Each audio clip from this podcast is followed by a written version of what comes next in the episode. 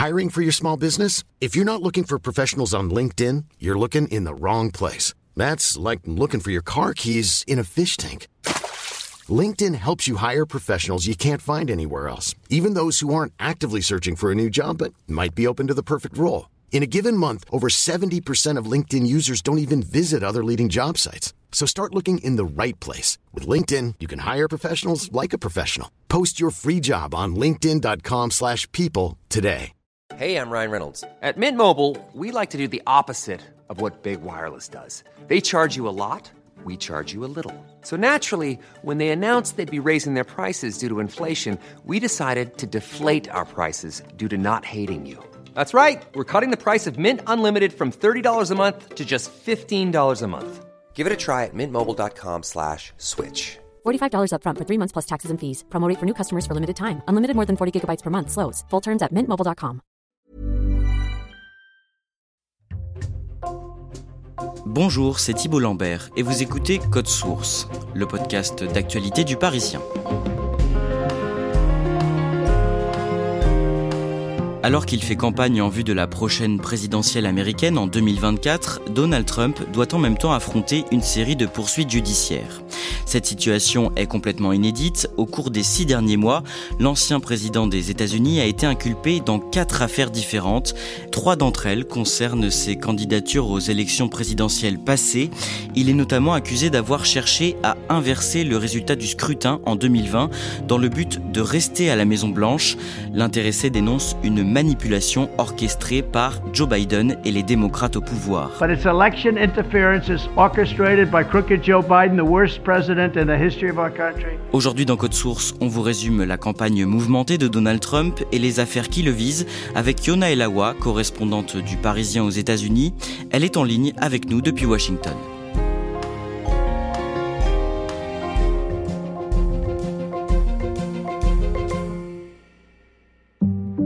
Yona Elawa, lorsqu'il était président des États-Unis entre 2016 et 2020, Donald Trump se servait énormément de Twitter. Il pouvait publier des dizaines de tweets par jour. Il avait ensuite été banni du réseau social après l'assaut contre le Capitole. C'était en janvier 2021. Puis finalement réintégré plus tard, mais il ne s'en servait pas. Jusqu'à cet été, le vendredi 25 août, il fait son retour avec un tweet fracassant. Ce tweet, c'est une photo de lui, euh, mais c'est pas n'importe quelle photo, c'est un mugshot, c'est-à-dire un cliché judiciaire qui vient d'être pris quelques minutes plus tôt dans une prison d'Atlanta, en Géorgie. Donald Trump était là-bas puisqu'il vient de se rendre dans cette prison avant d'être libéré sous caution pour avoir été inculpé par la justice de Géorgie. Donc autant dire qu'en général, un mugshot, c'est plutôt pas glorieux, euh, c'est de nature à mettre fin à une carrière politique. Mais pour Donald Trump, c'est un peu comme une médaille qu'il va aller afficher sur Twitter. Donc voilà, c'est une posture de défi vis-à-vis de la justice, et d'ailleurs pas seulement vis-à-vis de la justice de Géorgie, mais pour euh, tous les derniers déboires judiciaires qu'il a eu ces derniers mois, à la fois euh, à la justice fédérale, en Géorgie, mais aussi à New York.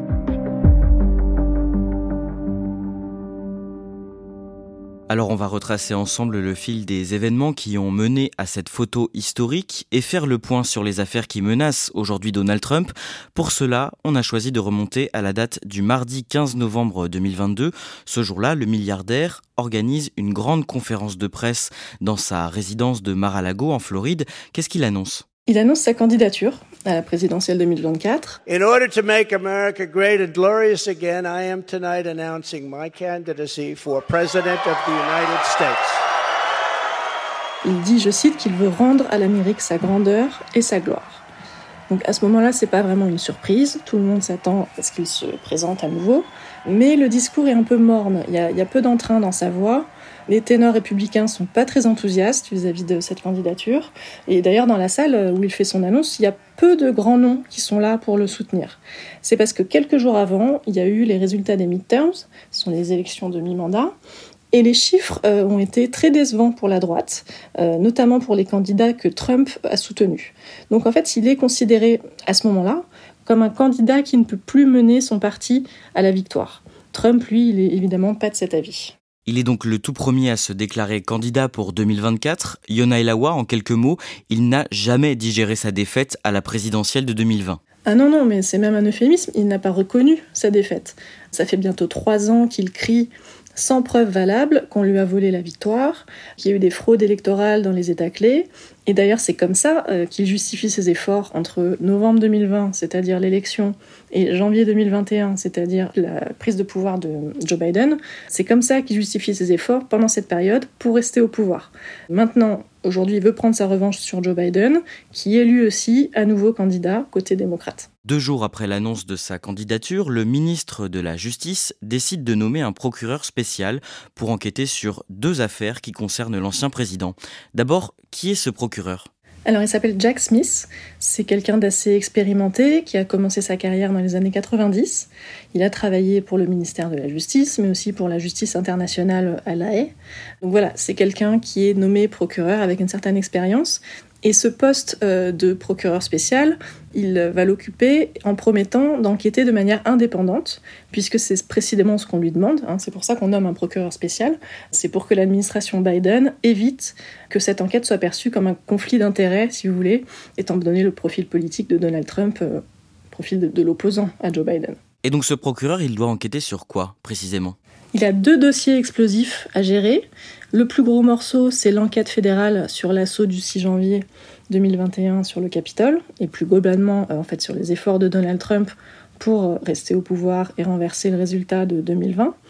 Et euh, l'autre enquête, c'est sur les archives de la Maison Blanche, où Trump est soupçonné d'avoir volontairement emporté des documents confidentiels dans sa résidence de Mar-a-Lago, en Floride, au lieu de les remettre, comme le veut la loi, à l'administration des archives nationales, en quittant la Maison Blanche. Comment se déroule la campagne de Donald Trump dans les premières semaines, fin 2022, début 2023 Ça démarre pas super bien. Dans les premières semaines, il se fait plutôt discret. Et euh, quand il commence ses visites dans les États clés, il a du mal à réunir des soutiens de leaders politiques locaux. Côté financement aussi, c'est assez compliqué, un peu moins d'argent levé qu'espéré, et euh, certains donateurs républicains lui tournent le dos certains gros donateurs lui tournent le dos. Et surtout dans les sondages, on voit qu'il y a d'autres candidats qui pourraient peut-être lui faire de l'ombre. Alors justement, qui sont les autres candidats qui se déclarent face à lui dans la primaire républicaine Alors, ils vont pas tous en même temps officialiser leur candidature, mais euh, aujourd'hui, les plus connus, c'est euh, l'ancienne ambassadrice à l'ONU, euh, Nikki Haley, le sénateur de Caroline du Sud, Tim Scott, l'ancien gouverneur du New Jersey, Chris Christie, ou encore l'ancien vice-président Mike Pence. Mais surtout, le profil le plus en vue, c'est Ron DeSantis, c'est le gouverneur de Floride, et il est connu pour sa guerre culturelle contre ce que la droite appelle le wokisme. Donc lui, il annonce sa candidature en mai 2023. Our border is a disaster.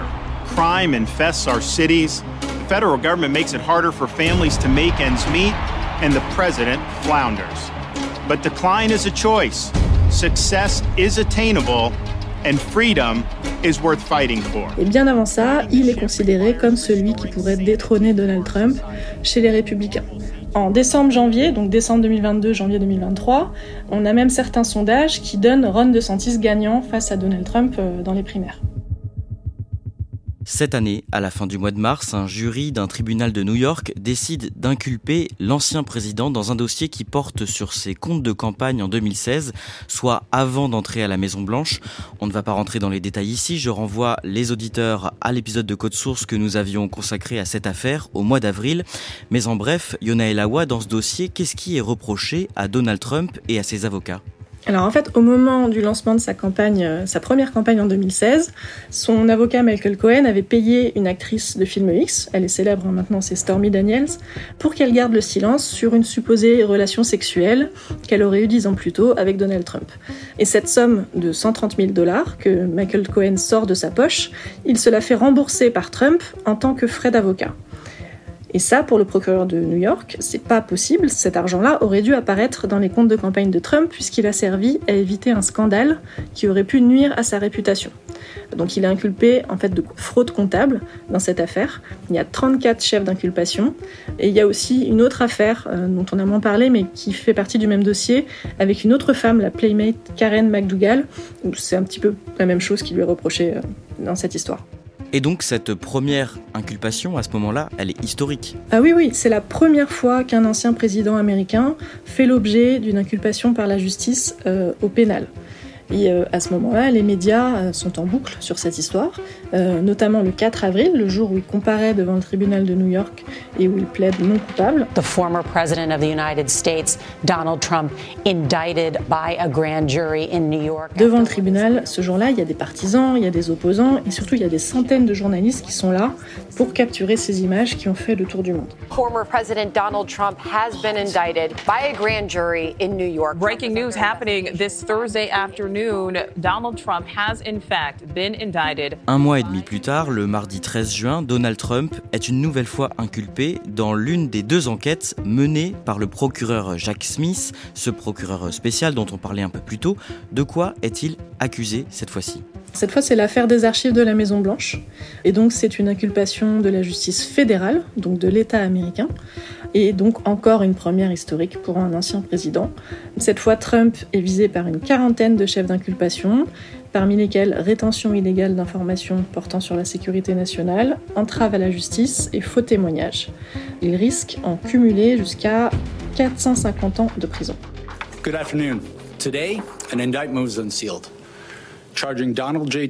Le procureur spécial Jack Smith tient une conférence de presse pour détailler son enquête. Il y a les éléments qu'on connaissait déjà, comme ces photos révélées dans la presse, où l'on voit des dizaines et des dizaines de cartons remplis de documents, stockés dans la villa de Donald Trump, en Floride, parfois dans des endroits insolites comme une salle de bain. Au-delà de ces preuves, il y a d'autres éléments accablants? Oui, par exemple, dans, le, dans son dossier euh, qu'il va présenter, il y a un enregistrement qui vient démonter une des stratégies stratégie de défense de Trump. Cette stratégie, c'était de dire euh, que grâce à ses pouvoirs présidentiels à l'époque, il aurait déclassifié tous les documents de façon automatique, donc avant de quitter le bureau ovale, et que donc il avait le droit d'emporter ces documents.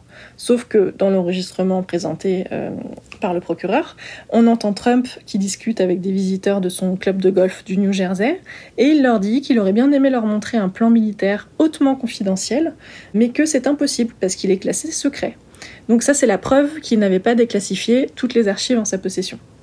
Autre chose, dans le dossier, il y a des notes euh, qui sont assez incriminantes, écrites par l'un des avocats de Donald Trump, et elles montrent euh, les efforts de Donald Trump au printemps 2022 pour ne pas rendre ces documents aux archives. Cette nouvelle mise en accusation, c'est un coup dur pour sa campagne? Ben, Non, pas vraiment. Euh, ça fait des semaines qu'on lit partout que ces affaires en justice vont handicaper, surtout là avec cette histoire des archives, on touche à la sécurité nationale, donc c'est vraiment un, sujet très grave aux États-Unis. Mais en fait, non seulement il va faire un bond dans les sondages, mais en plus les donations vont commencer à affluer pour sa campagne, et ses rivaux des primaires républicaines vont se sentir obligés de le soutenir publiquement pour ne pas froisser la base qui reste fidèle à Trump. Il y a même un des candidats qui s'appelle Vivek Ramaswamy qui promet de lui accorder son pardon présidentiel s'il est élu. Parce que je vous le rappelle, euh, on est dans une affaire fédérale, donc le président des États-Unis peut accorder son pardon. Good afternoon. We're coming on the air with a major development in special counsel Jack Smith's investigation into former President Trump. Le mardi 1er août, Donald Trump écope d'une troisième mise en accusation. Pour quelle affaire cette fois-ci? C'est l'autre enquête fédérale du procureur spécial et c'est l'affaire de l'assaut sur le Capitole et donc plus généralement des efforts de Donald Trump pour inverser les résultats de 2020. Et les chefs d'inculpation qui le visent dans ce dossier, ils sont graves Oui, là c'est vraiment l'affaire la plus sérieuse pour son avenir, aussi bien politique que son avenir tout court. Parmi les chefs d'accusation, il y a complot à l'encontre de l'État américain, entrave à une procédure officielle, c'est-à-dire la procédure de certification des résultats au Congrès le 6 janvier, euh, ou encore atteinte aux droits électoraux. Je vais vous lire un morceau du document du bureau du procureur. Il dit Malgré sa défaite, l'accusé était déterminé à rester au pouvoir. Par conséquent, pendant plus de deux mois après le scrutin du 3 novembre 2020, l'accusé a diffusé des mensonges selon lesquels il y avait eu des fraudes ayant modifié le résultat et qu'il avait en fait gagné. Ces allégations étaient fausses et le prévenu savait qu'elles étaient fausses. Mais le prévenu les a répétées et les a largement diffusées malgré tout. Donc dans cette affaire, il risque en cumuler jusqu'à 55 ans de prison. Dans les jours qui suivent, Yona Elawa, Donald Trump décolle dans les sondages. Alors, il était déjà bien remonté depuis quelques mois, et là, surtout, il va commencer à creuser l'écart avec Ron DeSantis, donc le gouverneur de Floride, qui était vu comme son principal rival. Donc, pour vous donner une idée, en février, ils étaient au coude à coude, et au mois d'août, Trump est entre 50 euh, et 54% des intentions de vote républicaines, hein, avec plus de 35 points d'avance sur DeSantis. C'est énorme.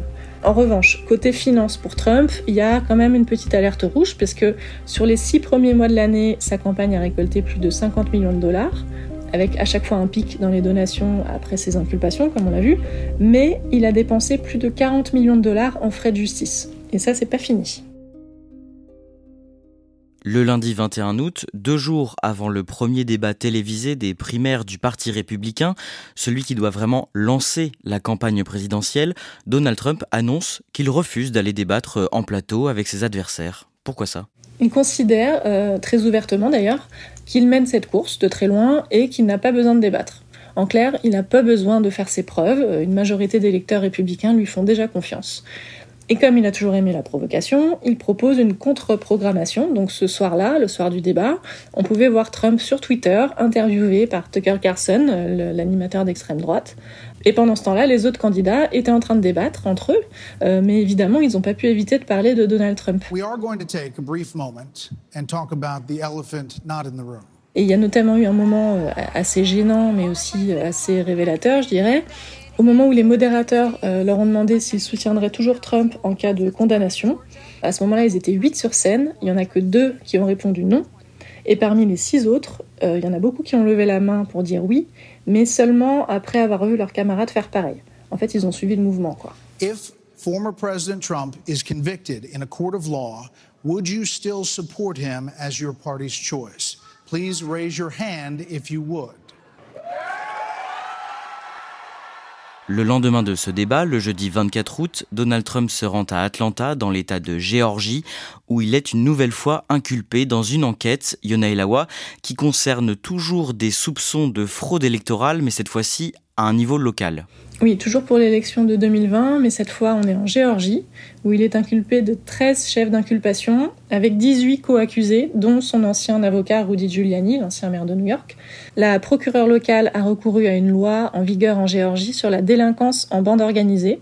C'est une loi qui est d'ordinaire utilisée notamment contre les gangs et qui prévoit des peines de 5 à 20 ans de prison. La Géorgie, je vous le rappelle, c'est un État clé que Joe Biden a remporté avec une toute petite marge, un peu plus de 12 000 voix. Et Donald Trump, il a estimé que cette marge était imputable à des fraudes de la part des démocrates et que la victoire lui a été volée. Alors qu'est-ce qu'il s'est passé dans cet État pendant la présidentielle de 2020, selon l'enquête? Selon l'accusation, les co-accusés se sont rendus coupables, entre autres, de fausses déclarations et faux documents, usurpation de fonctions publiques, faux et usage de faux, pression sur des témoins, il y a aussi toute une série de délits informatiques et des accusations de parjure.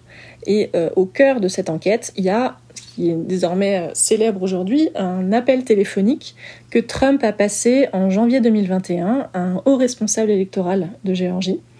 Et il lui demande, je cite, de lui trouver les 12 000 voix qui lui manquent pour battre Joe Biden dans cet État. So, look, all I want to do is this. I just want to find 11,000 à l'époque, la conversation, elle a été enregistrée et publiée dans les médias, et c'est comme ça, en fait, que cette enquête a commencé en Géorgie. On en revient donc au début de cet épisode. Le vendredi 25 août, Donald Trump publie ce qu'on appelle un mugshot, en clair sa photo d'identification en tant qu'homme poursuivi par la justice. Décrivez-nous cette photo. Il regarde droit dans l'objectif, il a la bouche fermée, les yeux noirs, un air de défi. Euh, c'est l'image combative qu'il a envie de renvoyer, même euh, s'il se serait bien passé de l'exercice. Hum, je vous rappelle que ce mugshot a été réalisé à la demande de la procureure du comté de Fulton en, Géorgie. Et pour les autres affaires, à New York ou au niveau fédéral, les procureurs ont estimé qu'il n'y avait pas besoin de mugshot, parce que euh, Trump est mondialement connu, donc pas besoin de prendre sa photo. Mais en Géorgie, la procureure, elle, elle a voulu lui réserver le même traitement que n'importe quel autre accusé. Et vous l'avez dit, c'est Donald Trump lui-même qui décide de rendre cette photo publique. Pourquoi ça? Il fallait s'y attendre. Il utilise cette photo comme la preuve que la justice s'acharne sur lui. Il se met dans la posture du martyr, de la victime, mais en même temps de celui qui combat. Et on l'a vu au début de cet épisode, la première chose qu'il fait avec cette photo, c'est de la poster sur Twitter. Sous la photo, il écrit Never surrender, ça veut dire ne vous rendez jamais. Entre parenthèses, c'est ce qu'il vient de faire, il vient de se rendre à la prison. Et il renvoie à son site de campagne sur lequel on peut donner de l'argent pour la présidentielle de 2024.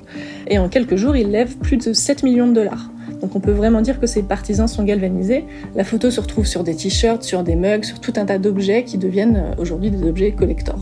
Les démocrates communistes et la juge d'Atlanta ont fait une photo de moi à la prison parce que j'ai dit que l'élection présidentielle de 2020 était truquée. Nous savons tous ce qu'ils essaient de faire.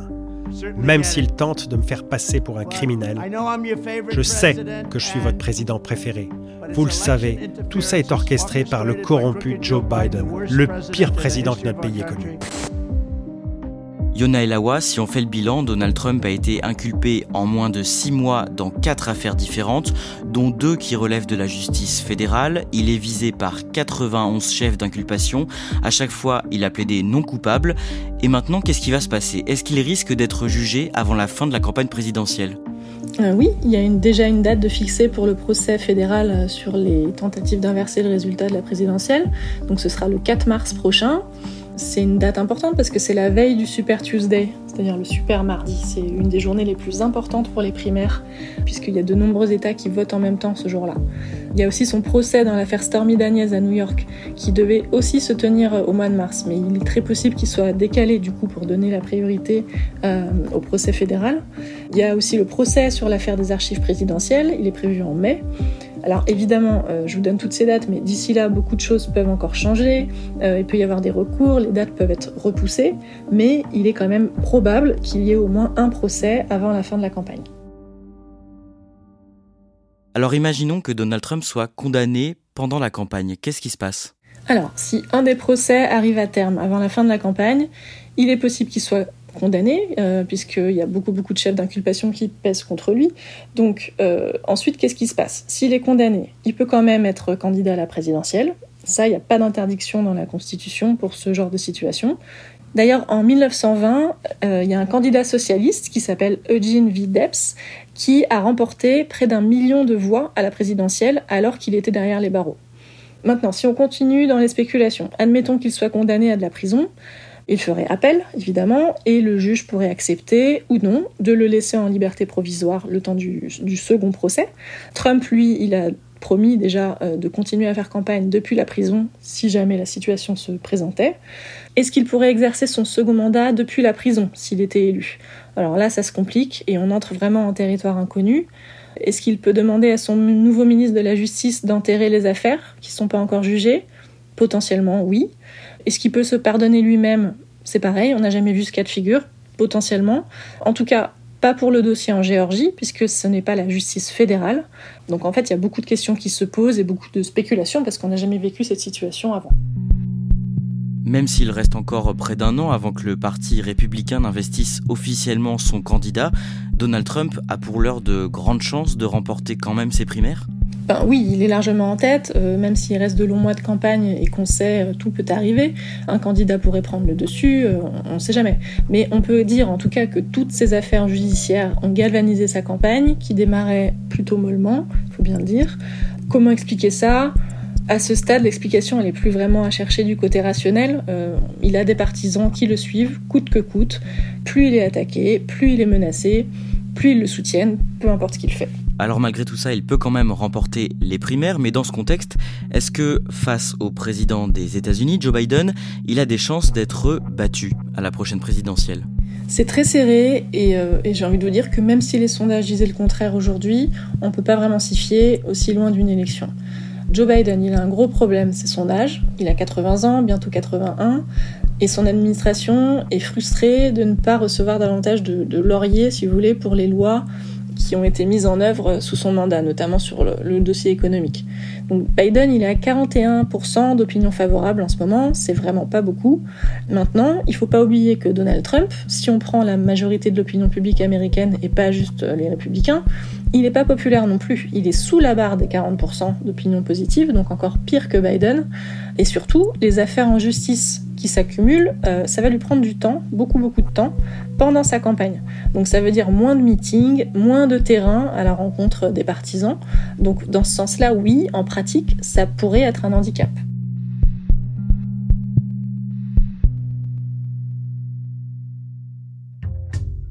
Merci à Yona et Lawa. Cet épisode de Code Source a été produit par Emma Jacob et Raphaël Pueyo. Réalisation Julien Moncouquiole. Code Source est le podcast quotidien d'actualité du Parisien. Nous publions un nouvel épisode chaque soir du lundi au vendredi. Pour n'en rater aucun, abonnez-vous sur votre application audio préférée, Apple Podcast, Google Podcast, Spotify ou encore Amazon Music. Et vous pouvez nous écrire à cette adresse code source at leparisien.fr.